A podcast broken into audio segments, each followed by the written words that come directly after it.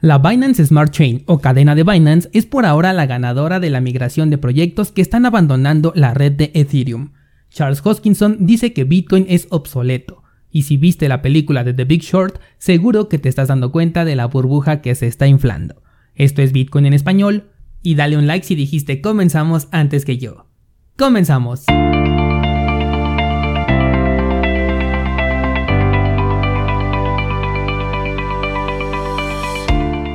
Hola, soy Daniel Vargas y esto es Bitcoin en español, un lugar donde hablamos de la tecnología más revolucionaria desde la invención del Internet. ¿Crees que estoy exagerando? Ponte cómodo y déjame ser tu guía en un camino sin retorno, el camino a la descentralización.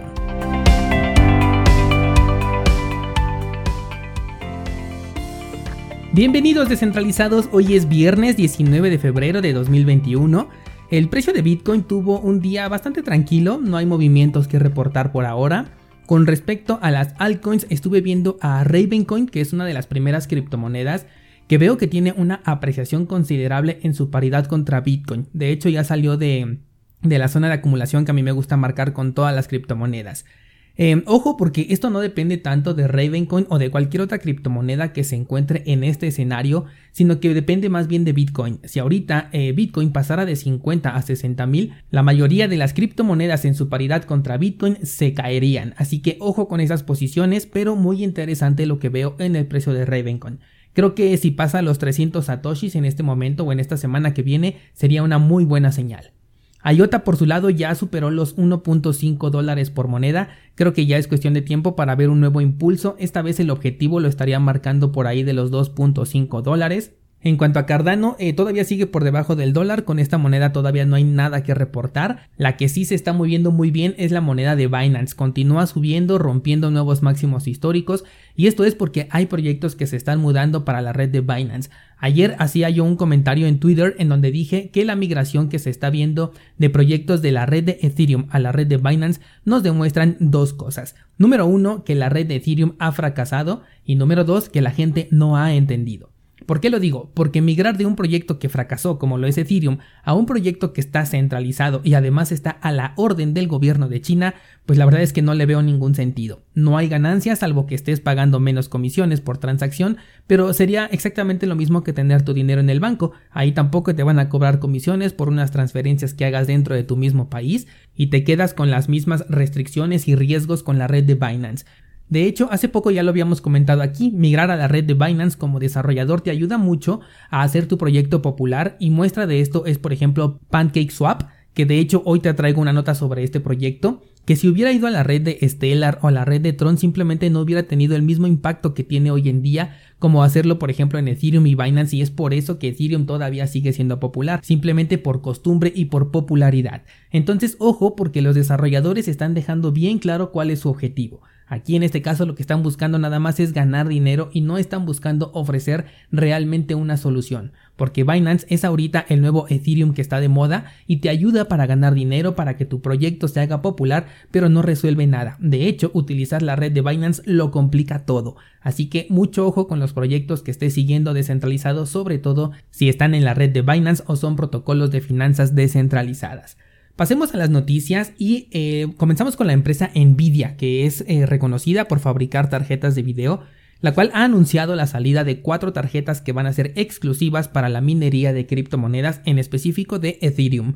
Esto es un buen movimiento ya que existe mucha controversia entre aquellos que se dedican a armar computadoras porque los costos de estas tarjetas habían incrementado exponencialmente Además de que el stock ya era muy limitado por culpa de los mineros y además agrégale todo esto de la pandemia, porque eh, normalmente un minero compra grandes cantidades para poder crear sus rings de minería y esto dejaba sin stock a las personas que hacen compras minoristas para poder armar computadoras. Entonces estas nuevas tarjetas que, van a sacar ya no tienen salida de video, así que solamente sirven para hacer los procesos de minería cripto y ya no van a estar compitiendo con el sector del gaming, que es para lo que más se utilizaban estas tarjetas. Y de esta manera la empresa consigue separar a los consumidores al mismo tiempo que ganan un sector que relativamente es nuevo. Algo curioso aquí es que por más que Ethereum ha dicho desde el año 2016 que la minería con tarjetas va a desaparecer para migrar a un protocolo de prueba de participación, los fabricantes siguen haciendo hardware para este servicio. como que se les ve muy confiados en que el protocolo de prueba de trabajo con Ethereum jamás va a desaparecer. ¿Será acaso que escuchan Bitcoin en español? Cambiemos de tema y hablemos ahora de Charles Hoskinson, el fundador de Cardano, pero vamos a hablar ahora desde una perspectiva muy diferente y es que recientemente dijo que Bitcoin prácticamente es obsoleto. Sus palabras exactas fueron las siguientes. Bitcoin solamente es valioso porque es valioso. No tiene ventajas tecnológicas. De hecho, es la menos avanzada de todas las criptomonedas, la menos futurista. No hay otra razón para ello que no sea el hecho de que existe. ¿Qué opinas de este comentario descentralizado? El año pasado grabé un episodio que se llamó justamente así, Bitcoin ya es obsoleto, en donde justamente toqué el tema del comentario que está haciendo Charles. Bitcoin efectivamente es el menos innovador hoy en día. Sin embargo, es la criptomoneda más segura, la que mayor comunidad tiene detrás, la que están comprando los institucionales y que con cada compra, con cada adopción, con cada ataque, con cada bifurcación se hace cada vez más y más fuerte a diferencia de otras.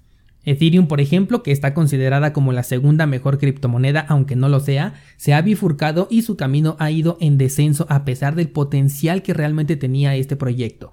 También vimos el caso de Verge y con el ataque del 51% del que te hablé apenas ayer o antier, el ataque que hubo a Ethereum Classic y bueno, en este caso Cardano es una criptomoneda o mejor dicho un proyecto al que le tengo muchísima confianza, me súper encanta este proyecto, pero como dijimos en el episodio en donde comparé a Bitcoin con Cardano, para que realmente pudiera igualar la seguridad de Bitcoin tendrían que pasar por lo menos una década entera.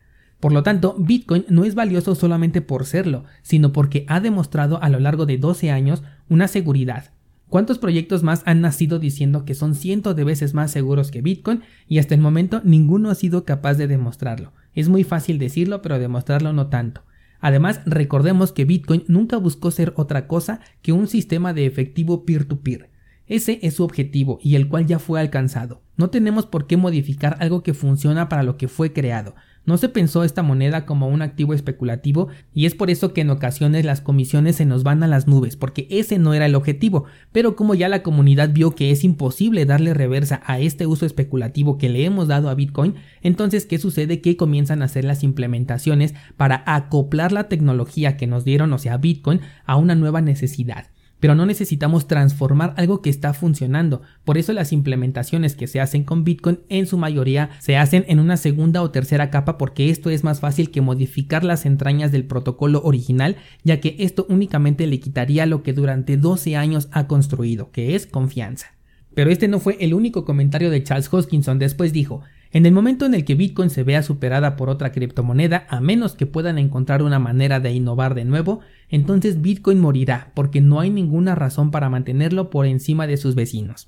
Y aquí ya entraríamos en una incongruencia descentralizado, porque primero nos dijo que Bitcoin no tiene ventajas tecnológicas y que es la menos avanzada de las criptomonedas. Eso quiere decir que ya fue superada tecnológicamente hablando por muchas otras según su propio comentario. Y si acaso se está refiriendo a la capitalización de mercado, como bien te he comentado, este indicador no nos dice absolutamente nada. De hecho, estoy completamente seguro de que un día vamos a ver a Bitcoin en el puesto número 2 por capitalización de mercado y aún así seguirá siendo la mejor criptomoneda porque eso solo significaría dos cosas. Número uno, que Bitcoin ya está demasiado caro y la gente ya no lo puede comprar. Y número dos, que hay una burbuja creciendo tanto como para que la gente comience a invertir en ese proyecto aún sin ser mejor que Bitcoin. ¿Y cuáles son las bases que tengo para decirte esto? Fíjate, durante los últimos tres años más o menos, las criptomonedas que han estado por debajo de Bitcoin han sido las siguientes. Ethereum, Tether, Ripple, Litecoin, Bitcoin Cash, Bitcoin Satoshi Vision, EOS, Tron, USDC, entre algunas otras. Estas que acabo de mencionar son las monedas que más tiempo han estado en el top 10 de, del CoinMarketCap y por ende podemos asumir que son las que más se han acercado a la capitalización de mercado de Bitcoin. ¿Les ves algo en común a estas criptomonedas? Que todas son shitcoins, ninguna tiene valor. Quizás las dos monedas estables, Tether y USDC, Pueden ser útiles para el trading, como siempre te lo he dicho, entonces no serían inservibles, pero como criptomoneda fracasan de inmediato porque son 100% centralizadas. Entonces, aunque superaran la capitalización de mercado que tiene Bitcoin, estarían extremadamente lejos de ser mejores que Bitcoin. Y aquí no termina todo. Charles Hoskinson siguió atacando a Bitcoin diciendo, Bitcoin perdió algunos de sus primeros y mejores integrantes por el problema del tamaño de los bloques, un parámetro del sistema. Esto te dice que ni siquiera se pueden poner de acuerdo en algo tan trivial como el tamaño de los bloques. ¿Cómo van a conseguir una criptografía postcuántica cuando lleguen las computadoras cuánticas? ¿Cómo van a conseguir, por ejemplo, contratos inteligentes? Este es otro punto con el que no estoy en absoluto de acuerdo, ya que si perdió a sus mejores integrantes con el tema del tamaño de bloques, esto ocurrió en 2017, Asumo entonces que son las personas que se fueron a crear Bitcoin Cash. ¿Y qué fue de ese proyecto? Ah, sí, otro fracaso. Entonces no creo que realmente fueran los mejores integrantes los que se salieron. Luego también nos dice que no se pudieron poner de acuerdo en algo tan trivial como el tamaño de los bloques. Y yo lo que veo es todo lo contrario. No solamente los desarrolladores, sino todo el criptomundo entero se puso de acuerdo en que no queríamos un Bitcoin con un bloque más grande y teníamos razón, puesto que Bitcoin Cash es 100% inseguro, mientras que Bitcoin hasta el momento ha sido 100% seguro. Finalmente, sobre su comentario de la seguridad cuántica de la que se jacta mucho Cardano, es imposible de comprobar porque no existe todavía una computadora cuántica, así que no sabemos todavía a qué tipo de poder nos vamos a enfrentar, ni siquiera Charles Hoskinson lo sabe, así que ningún proyecto puede decir que es resistente a la tecnología cuántica, y sí, esto también incluye a Bitcoin. Ya me extendí mucho con esta nota, pero para que veas que soy neutral al momento de expresar mi opinión aún con proyectos que me gustan mucho, como por ejemplo Cardano. Pero antes de irme, déjame platicarte sobre el proyecto de PancakeSwap, que es uno de los que han crecido más del 500%, coronándose ya como el primer proyecto con más de mil millones de dólares dentro de la cadena de Binance. Hace poco te dije que Binance como empresa me encanta porque sabe perfectamente el juego que está jugando, sabe muy bien lo que está haciendo, al grado incluso de reducir las comisiones por gas que tienen los tokens ERC20 dentro de su plataforma para de esta manera conseguir llamar la atención puesto que la migración hacia su cadena es el resultado no de una novedosa oportunidad que están ofreciendo, sino de una necesidad que tienen los inversionistas por salirse de las garras de Ethereum y sus comisiones. Y esto también lo sabe Binance y lo está aprovechando a la perfección. Además, como este proyecto de PancakeSwap es todo lo que ahorita está de moda y con comisiones microscópicas, pues la gente fácilmente se está yendo para allá. Aquí quiero dejarte con algo para pensar si es que ya viste la película del gran corto de Big Short o algo para investigar si es que no lo has visto. ¿Recuerdas ese punto donde se quedan de ver en una convención para que les muestren qué tan cegados están todos los inversionistas dentro del mercado inmobiliario y finalmente terminan platicando con un personaje dentro de un restaurante el cual se jacta de ser extremadamente rico? Bueno, pues ahí hay una explicación que dentro de la película te super sorprende, incluso deja a uno de los protagonistas en shock por el peligro de lo que se está cocinando detrás y los cegados que están todos en ese lugar. Bueno, pues te invito a analizar esta escena y a compararla directamente contra DeFi y las finanzas descentralizadas. Te vas a sorprender de lo parecidos que son. Ojalá puedas ver esta película el fin de semana y hacer este ejercicio comparativo. Tienes mi Instagram en las notas de este programa para comentarme qué fue lo que encontraste y si crees que tengo razón o estás en desacuerdo conmigo. Es todo por esta semana y el lunes seguimos platicando.